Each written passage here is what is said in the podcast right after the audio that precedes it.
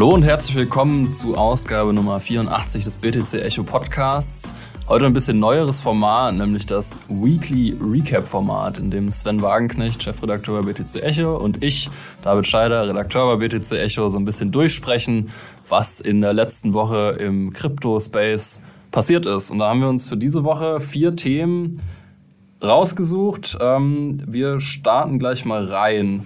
Das wohl interessanteste Thema, was vorgestern in der Presse war, war nämlich die Sparkasse. Die Sparkasse war jetzt nicht wirklich ein, eine Bank, die für Innovation steht, aber auf einmal doch. Sven, erklär uns doch mal, was da passiert ist. Ja, gestern kam überraschenderweise die Meldung, dass S-Payment, also eine Tochter der Sparkassenfinanzgruppe, sich darum kümmert, so etwas wie Bitcoin-Dienstleistungen nächstes Jahr möglicherweise anzubieten, also eine Wallet entwickelt. Und ich glaube, das hätte man jetzt bei der Sparkasse nicht unbedingt gedacht. Und ähm, das ist natürlich eine Riesenmeldung, denn wir wissen, die Sparkasse ist oder die Sparkassen der größten Finanzinstitute Deutschlands. Also die meisten Kunden sind dort 50 Millionen Stück insgesamt. Wir haben über 200.000 Mitarbeiter. Also wenn die jetzt Bitcoin anbieten, dann hat das auf jeden Fall einen großen Effekt, einen größeren, als es bei der Deutschen Bank oder Commerzbank der Fall wäre. Und ähm, ich glaube, das Spannende hierbei ist vor allem, dass die Kunden ja bereits verifiziert sind. Das heißt, sie können sehr einfach, ohne aufwendige KYC-Maßnahmen, die Kunden onboarden, sozusagen den Zugang ermöglichen zum Bitcoin-Handel, was aber auch dazu führt, und das ist ganz lustig irgendwie, dass es nicht zu einfach sein darf.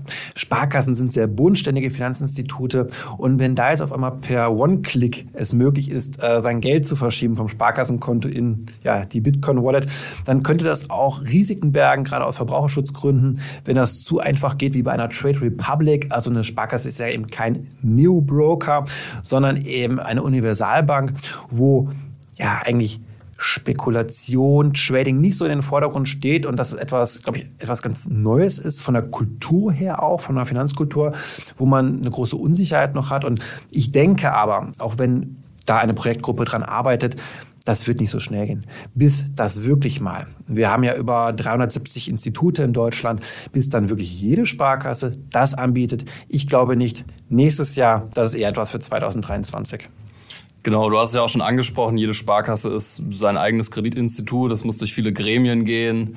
Ähm, das heißt, ja, also nächstes Jahr noch nicht, aber dann im Jahr danach. Wer weiß, also es gibt ja auch so Pilotprojekte, auch einzelne Sparkassen, die vielleicht dann vordrängen. Ähm, das könnte ich mir schon vorstellen, aber ich kann es mir kaum. Also ich habe selbst bei der Sparkasse gearbeitet, vor zehn Jahren eine Bankausbildung gemacht von meinem Studium und wenn ich mir jetzt das vorstelle, dass dort jetzt auf einmal Bitcoin stattfindet als eine Assetklasse, das finde ich Wahnsinn. Dann hat sich da sehr viel getan anscheinend und ich denke, das braucht aber eben auch Zeit, gerade bei solchen Instituten.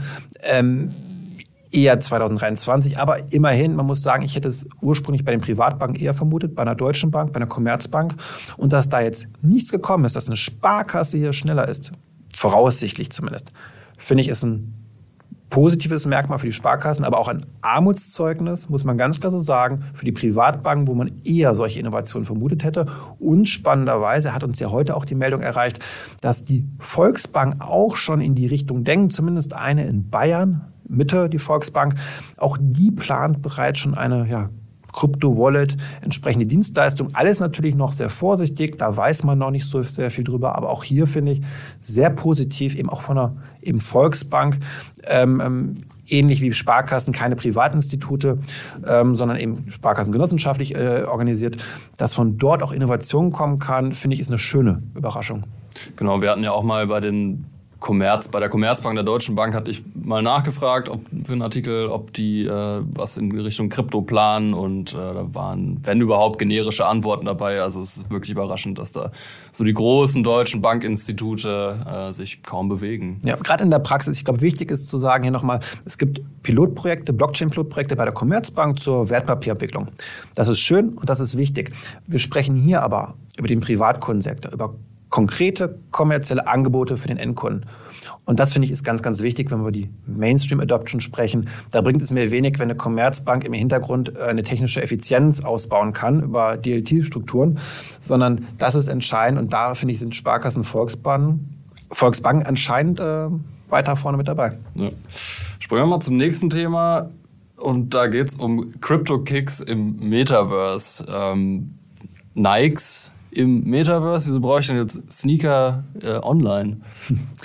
Genau, also Nike ist ja schon länger drauf und dran, die Kryptoökonomie sich zu erschließen. Ursprünglich weil der Hintergrund 2019 gab es mal ein Patent, das hieß eben CryptoKicks, wo ein Patent angemeldet worden ist, dass man ja Token, Wallets, in Verbindung mit eben Sneakers zum Beispiel bringen kann. Und da ist aber nichts passiert. Auch keine Informationen wirklich rausgedrungen. Und seit ein paar Monaten erleben wir auch den Einstieg ins Metaverse jetzt auf einmal.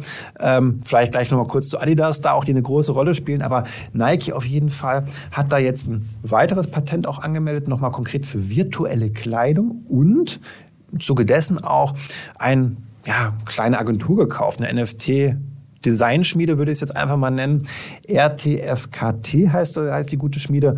Erst letztes Jahr gegründet und die haben vor ein paar Monaten schon mal auch ohne Nike NFT-Sneaker verkauft. Und das Spannende ist hierbei, es waren aber auch eine physische Lieferung dabei. Ich habe ein NFT erworben, habe damit Zugang bekommen zu dem Metaverse Sandbox zum Beispiel, habe gleichzeitig klassisch nach Hause, wie wir es kennen, von Zalando, wenn wir Schuhe bestellen, auch die Lieferung bekommen.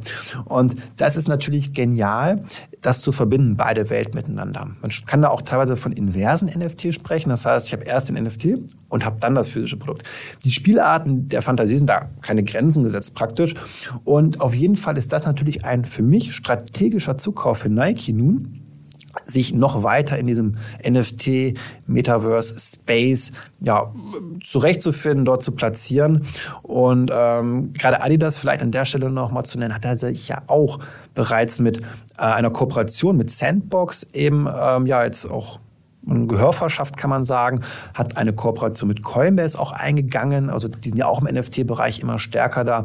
Und Heute jetzt ganz aktuell, da hat ja unser Kollege Daniel auch noch mit Adidas äh, gesprochen, ist jetzt auch eine NFT-Kollektion von Adidas draußen, beziehungsweise ich glaube morgen oder heute dann auch schon mit dem Verkauf geht es los. Ab 0,2 ISA gibt es dann die ersten NFT-Design-Stücke, dann auch hier verschiedene Kooperationspartner mit an Bord aus dem Crypto-Space. Und das ist irgendwie, ich finde es total faszinierend und ich glaube, vor allem natürlich auch aus Marketing-Sicht. Da müssen wir ganz ehrlich sein. Es ist genial für diese starken Marken, äh, sich über Instagram, Twitter natürlich auch den NFT zu bedienen, dort Influencer-Marketing zu betreiben, ähm, auch für Limited Editions auch digitale Knappheit zu schaffen, zu sagen, also ich habe hier eine Edition, die werden ja auch im physischen schon gehandelt an Börsen. Das kennen wir ja, dass viele auch Sneaker sammeln, vor den Stores stehen. Und wenn wir jetzt eine Limited Edition haben von, sagen wir mal, 100 Stück von einem Basketballspieler, was weiß ich.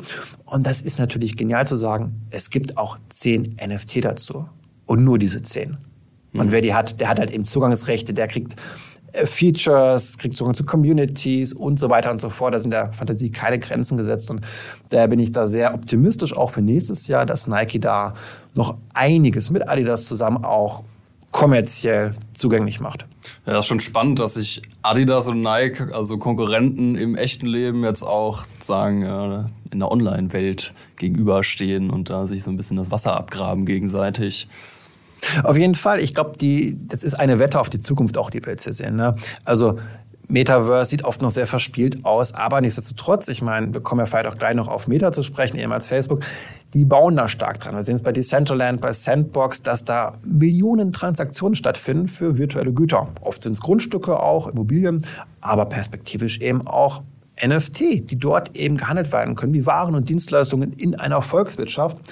Und ähm, das ist vielleicht oft gerade nur Marketing, aber langfristig gesagt, in nicht zwei Jahren, nicht in drei Jahren, aber vielleicht in zehn Jahren. In zehn Jahren wird es einen Nike Store geben, einen Adidas Store, vielleicht auch schon früher. Also die haben jetzt schon Grundstücke gekauft, also vielleicht etwas optimistischer kann man da vielleicht schon noch sein, aber dass wir dann eben ja auch dort einkaufen gehen werden. Mhm. Und das finde ich ganz spannend, diesen Gedanken, auch manchmal ein bisschen verängstigend vielleicht, auch dass zu viel ja, das digitale Leben zu sehr über, überhand nimmt. Aber ähm, wirtschaftlich gesehen macht es, glaube ich, sehr viel Sinn für diese großen Marken. Ja, du hast es schon angedeutet, wir wollen ein bisschen über Meta, ehemals Facebook, sprechen. Da hat uns nämlich letzte Woche die News erreicht, dass man jetzt über WhatsApp auch Geld versenden kann. Was hat's denn damit auf sich? Als ich das gelesen habe, muss ich sagen, kam mir der Gedanke eine Odyssee, die niemals endet, so ein bisschen. Also das Thema ehemals Facebook und einen Token zu haben, eine Wallet zu haben, Banking sie unbanked. Also das ist ja schon sehr alt und es hat bislang nicht geklappt. Also ehemals Facebook hat immer Ärger wieder bekommen, musste vom Repräsentantenhaus vorsprechen. Ähm, wir können uns erinnern noch an Libra ehemals, die, die, den Verband Libra, der den Stablecoin fördern sollte damals, hat man umbenannt zu Diem. Bislang ist wenig davon öffentlich geworden, wo der, wie der Stand ist. Und spannend ist jetzt, und da kommen wir ein mehr zu den Meldungen jetzt, da gibt es ja noch die Wallet, Novi. Ja, das ist nicht das Stablecoin, sondern die Wallet. Und man versucht sich, glaube ich, gerade mehr auf die zu konzentrieren. Und da hat man jetzt eben für WhatsApp, für eben keinen Messenger-Dienst von äh, Meta eben ermöglicht, dass man einen Stablecoin in Pax USD, also nicht der eigene Stablecoin, den gibt es wie gesagt noch gar nicht, dort über ja, WhatsApp verschicken kann. Wie einfache Nachrichten, ganz simpel und bedient sich dann eben der Novi Wallet. Ähm, man kann für die US-Kunden, muss man dazu sagen, ist das nur möglich, dieser Dienst, dann sein Bankkonto damit verbinden, ganz klassisch, und dann kostenfrei, es sollen keine Gebühren anfallen, anfallen in Sekunden schnelle Geld verschicken. Genau. So, dann ja, Sonst, also genau, also ich glaube, gespannt ist jetzt hier für mich auch noch zu sehen, welche, was da weiter passiert. Es ist noch sehr wenig bekannt an Informationen zu diesem Dienst, auch ob der jetzt in weitere Länder ausgerollt wird, was dann hinzukommt. Vielleicht mit einem eigenen Stablecoin irgendwann mal. Für mich ist die Geschichte hier nicht auserzählt, das muss man ganz klar sagen. Ähm, aber bei drei Milliarden Kunden, respektive Nutzern, die Facebook hier hat, oder Meta. Muss ich mich erstmal dran gewöhnen, dass das jetzt Meta immer heißt. Finde ich ganz, ganz schlimm. Ja, ist ein bisschen wie bei Google und Alphabet. Heißt ah. da irgendwie auch Alphabet eigentlich, aber man sagen trotzdem alle Google. Man kann sich irgendwie auch ja. darauf einigen, dass man einfach bei Facebook aber, bleibt, ja. weil weiß ja jeder. Aber ich finde es so schwierig. Jetzt damit können wir jetzt über das Metaverse immer schreiben und dann hast ja. du, Meta geht ins Metaverse mit, das heißt aber Horizon bei denen wiederum das Metaverse. Also das ist immer so erklärungsbedürftig und ich, ich, ich will eigentlich lieber Facebook weiterhin sagen. So, das ist so ein Rebranding, was ich nicht mag. Aber genau, also Meta, ganz viele Kunden und wenn die das jetzt nutzen, gerade auch Thema Schwellenländer, wo vielleicht nicht die Banking-Infrastruktur ist, könnte ja, gefährlich werden, sage ich mal, auch für die anderen Blockchain-Alternativen, die wirklich dezentral sind. Denn wir wissen alle, das ist sehr kritisch oft zu sehen, was dort passiert. Sehr zentralisiert das Ganze. Es wird zwar mal gesagt, die Privatsphäre, die wird gewahrt bei WhatsApp. Macht euch da keine Sorgen, das hören wir immer, immer wieder. Klar, Anlässe gibt es genug daran zu zweifeln, wir kennen die Skandale. Und ich bin da wirklich immer sehr zweigeteilter Meinung, muss ich sagen. Auf der einen Seite finde ich es gut, dass einfacher Zugang zu Kryptodienstleistungen geboten wird, Inklusion für Menschen, die nicht den Zugang haben. Aber, und das ist halt eben der Kritikpunkt, muss es wirklich Facebook sein, der Konzern sein, der eben in der Kritik steht. Und vielleicht, David, da kommen wir jetzt ein bisschen weit auch in deinen Bereich rein, weil ähm, für viele Länder, gerade die eben nicht diese Infrastrukturen haben, gibt es ja noch andere Möglichkeiten außer WhatsApp und USD Pi war es dann, glaube ich, der Pax-Dollar, ja. mhm. ähm, nämlich vielleicht auch einfach Bitcoin zu nutzen, so im klassischen Sinne. Und da bist du ja unser Experte bei BTC Echo. Du warst in El Salvador gewesen, vor Ort, also Auslands-Bitcoin-Experte, aber auch Inlands-Bitcoin-Experte, kann man sagen an der Stelle. Und da gab es jetzt so eine Sache mit Tonga, diese Inseln da, ganz, ganz klein. Und die überlegen jetzt auch Bitcoin zu etablieren. Und da bist du aber dran an der Geschichte. Kannst du da mal ein bisschen was zu sagen?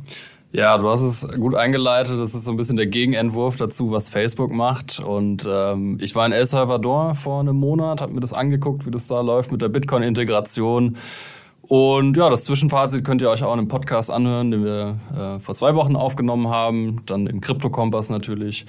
Und siehe da, ein weiteres Land äh, schreitet auf dem Weg von El Salvador. Es handelt sich um den kleinen Inselstaat Tonga. Und da gibt es einen sehr lautstark danach rufenden äh, Politiker mit Namen Lord Fusiuta. Lord ist ähm, auch so zu verstehen. Also das ist ein bisschen anderes politisches System als in Deutschland. Die haben Ober- und Unterhaus, ähnlich wie in Großbritannien, also House of Lords und House of Commons. Und er ist eben ein Abgeordneter im House of Lords. Und er hat sich das in El Salvador ziemlich genau angeguckt, wie das da läuft und möchte das da ganz gerne übertragen. Und hat auch schon auf Twitter so eine Roadmap veröffentlicht, wann was passieren soll. Da ist dann auch die Rede wieder von Vulkanmining. Und ähm, ja, großer Bitcoin-Integration auch als gesetzliches Zahlungsmittel. Bisschen ähnliche Situation wie in El Salvador, insofern, als dass Tonga schon eine eigene Währung hat. Ähm, den sogenannten Paanga, der ist aber an einen Währungskorb gebunden. Das heißt, die mögen zwar eine Zentralbank haben, aber können jetzt auch keine diskretionäre Geldpolitik machen und Zinsen senken und äh, steigern, wie sie wollen, sondern sind eben abhängig, ähnlich wie in El Salvador, denn die hatten ja davor den US-Dollar als gesetzliches Zahlungsmittel. Und genau, ähm, das große Thema, was da immer genannt wird, ist Remittances. Denn Tonga hat auch eine große Diaspora, viele Menschen, die im Ausland arbeiten und äh, Geld nach Hause schicken wollen. Und ja, wer sich so ein bisschen damit auseinandergesetzt hat, der weiß, wie schwierig das sein kann. Vor allem, wenn die empfangende Seite kein Bankkonto hat. Dann muss man nämlich auf Western Union oder MoneyGram zugreifen, eben so Bargelddienste. Die Geschichte entwickelt sich so ein bisschen. Ich bin auch im Kontakt mit dem Lord und werde hoffentlich die Tage mal mit ihm sprechen. Es gibt nämlich noch sehr viele Fragezeichen. Wir wissen noch nicht genau, wie das alles laufen wird. Ähm, aber wir beobachten das und werden die Story dann auch entsprechend immer updaten. Finde ich sehr spannend und ich glaube, das wäre eine Gelegenheit, da mal wieder irgendwo hinzufliegen demnächst dann. Also äh, wäre sehr exotisch, glaube ich, mal in Tonga vor Ort zu sein. Ich komme gerne mit, David, dann machen wir beide das vielleicht auch. Ja, klingt gut. Und dann drücken wir mal die Daumen, dass das funktioniert. Ja. Ja, sehr gerne. Genau. Also ähm, laut dem Lord soll es auch schon nächstes Jahr im ja, September, Oktober soweit sein. Irgendwie bereiten die Gesetze vor. Wir lassen euch an allem wissen, was wir da rauskriegen helfen könnte. Es ist ja auch so winzig klein, 100.000 Menschen, glaube ich, oder so. Also ist das gerade für solche Länder dann auch interessant? Eigentlich schon, ja. Also gerade so Länder haben ja auch so ja, relativ niedrigschwellige Mechanismen, sowas durchzusetzen. Und gerade für Menschen, die Geld aus dem Ausland senden, ist ja Lightning eigentlich geradezu gemacht für. Es geht unglaublich schnell und kostet kein Geld. Man braucht nur zwei Handys und Internet. Und da kommt es natürlich auf so Detailfragen an, wie, wie gut ist das Internet überall äh, auf dem Land und wie gut sind die Apps, die die dann nutzen. Wir hoffen, dass die besser ist als die Chivo Wallet in El Salvador, weil da gab es große Probleme mit. Ja, würde mich freuen, wenn das klappt mit Tonga. Ich drücke die Daumen. Danke, ja, ich auch. Gut. Dann sind wir, glaube ich, am Ende angelangt, oder David? Genau. Ähm, wir melden uns jetzt jede Woche mit dem Weekly Recap aus dem Studio. Sven und ich quatschen dann immer so ein bisschen durch, was die Woche passiert ist. Und damit bis zum nächsten Mal aus dem Studio in Berlin Mitte. Und ihr findet natürlich auch alle Links für Artikel, die wir hier zitiert haben, in den Show Notes.